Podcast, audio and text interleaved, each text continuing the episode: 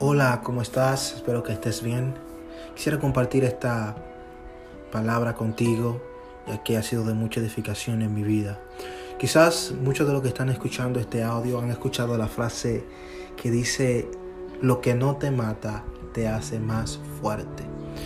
Ya esa frase ha sido bien conocida por el hecho de que da un poco de alusión a cosas que estaban supuestas a matarnos, pero no lo hicieron, sino que pasaron a ser de fortaleza para, para nosotros. Y pensando en esta frase me remonto a las, a las escrituras, donde habla acerca de que el pueblo de Israel estaba siendo oprimido por el pueblo de Egipto. Pero la misma escritura establece y dice que tanto más lo oprimían que asimismo se multiplicaban. Éxodo capítulo 1, verso 11 en adelante. Quiero dejarte con esta palabra y decirte que hay momentos cruciales en nuestra vida, momentos difíciles, momentos que quizás la desesperación se torna una realidad.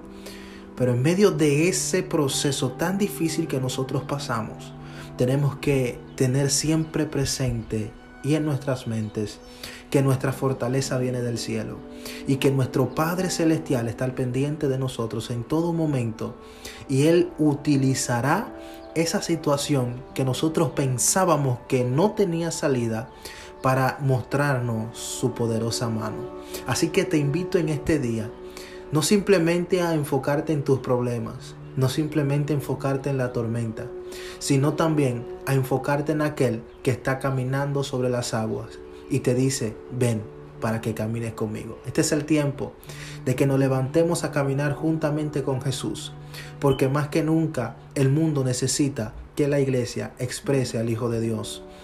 Este es el tiempo donde la iglesia necesita saber y entender para qué, para qué fuimos llamados. Porque acordémonos que el mismo Jesús dijo, las puertas del infierno no prevalecerán contra mi iglesia.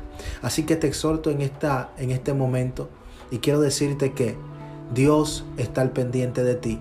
Sus oídos están atentos a, tus oraciones. Así que no desmayes, sigue adelante y verás la mano poderosa de Dios siendo manifestada sobre tu vida. Dios te bendiga, Dios te guarde. Y espero que esta palabra sea de bendición para ti y para los tuyos. Recuerda, lo que no te mata te hace más fuerte.